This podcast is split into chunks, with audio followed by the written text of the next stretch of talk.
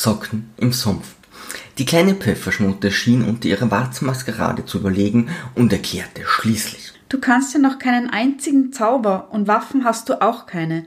Da bleibt leider nicht viel, was du für mich tun kannst. Ich könnte dir einige Diäten näher bringen oder dir die Geschichte von der sakralen Gilde Geißel von Erebus und anderen düsteren Gesellen erzählen, wie sie vor einigen Monaten den giftigen Prior und seine puritanischen Agnostiker im zwielichtigen Kloster mit einem Palimpsest verflucht hat. Nein, danke, erwiderte Mildred gleichgültig, ohne zu wissen, was ihr da entging.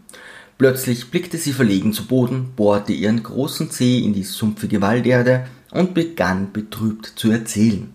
Sabrina von der Holzhütte ist meine beste Freundin auf ganz Aznurreil. Wenn wir einmal groß sind, dann wollen wir uns gemeinsam ein Haus aus richtigen Ziegelsteinen bauen und zusammen darin wohnen. Bis vor kurzem war Sabrina genauso wie ich. Ein Vulkangesicht? Sie wurde vor 13 Jahren als Waise im Wald vom Jäger Sepp gefunden und in unser Dorf gebracht. Doch dann kam ich und zwei Hexenkinder können nicht bei einer Mama leben.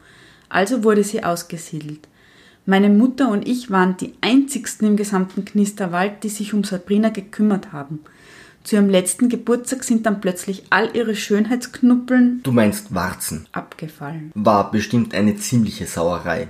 Nun interessiert sich der Prahlhans Bruno glutenfrei für meine kleine Sabrina. Aus unerfindlichen Gründen scheint sie ihm nicht abgeneigt zu sein.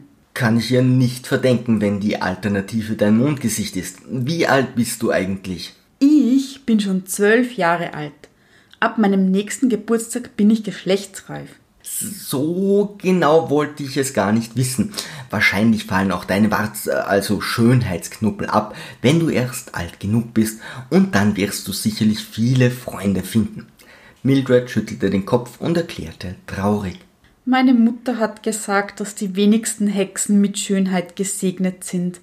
Ich werde wohl mit meinen Schönheitsknuppeln leben müssen. Ich möchte Sabrina zeigen, wie lieb ich sie habe und sie zurückerobern. Du bist eine Hexe? Na, Schildkröte bin ich keine. Klingt nach einer duften Idee. Doch ich befürchte, dass du selbst bei der Entwirrung des gordischen Knoten mehr Erfolgschancen hättest. Als mich das Ding einfach nur fragend anblickte, seufzte ich. Was soll ich für dich tun, Streuselkuchen? Hoffnung flammte Mildred auf, als sie mich bat. Liebe Babsi, ich möchte, dass du mir sechs Käserosen besorgst. Das sind nämlich Sabrinas Lieblingsblumen. Wenn ich ihr einen duftenden Strauß überreiche, so wird sie sich sicherlich wieder an unsere gemeinsame Zeit und an unsere Liebe erinnern. Bestimmt. Ich wüsste ad hoc nichts, was an diesem Plan schiefgehen könnte. Mildred nickt entschlossen. Dann sind wir uns ja einig. Äh, wer? Du erkennst die Käserosen an ihrem lieblichen, penetranten Geruch nach Käsefüßen und ihren gelben Blättern.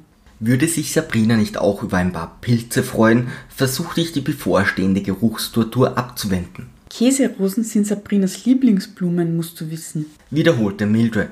Sie wachsen in diesem Moor, nicht weit von hier in der Nähe des Weihers bei der Höhle der Resignationsspinnen. Diese Tierchen sind vollkommen harmlos, solange man sie nicht anstupst.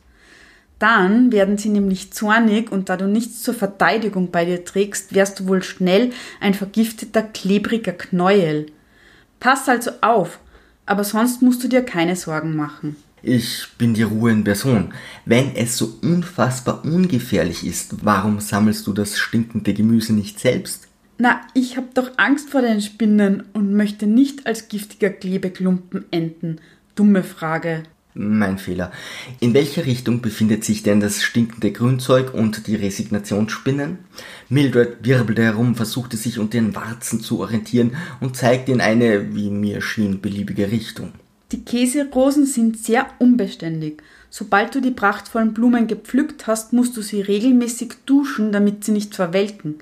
Hier ist ein Eimer. Wo hast du plötzlich einen Eimer her? wollte ich fragen, als ich noch rechtzeitig erkannte, dass ich die Antwort gar nicht wissen wollte und meinte stattdessen, das ist kein Eimer, sondern ein Loch mit Blechstücken dazwischen. Du kannst den Eimer im Piranha-Weiher befüllen, aber pass auf deine Hände auf. Die süßen Fischlein dort sind immer hungrig und haben scharfe Zähne. Ansonsten ist der Name weitgehend irreführend. Weil es kein Weiher ist, fragte ich sarkastisch, doch Mildred blickte schon wieder lethargisch in die Botanik.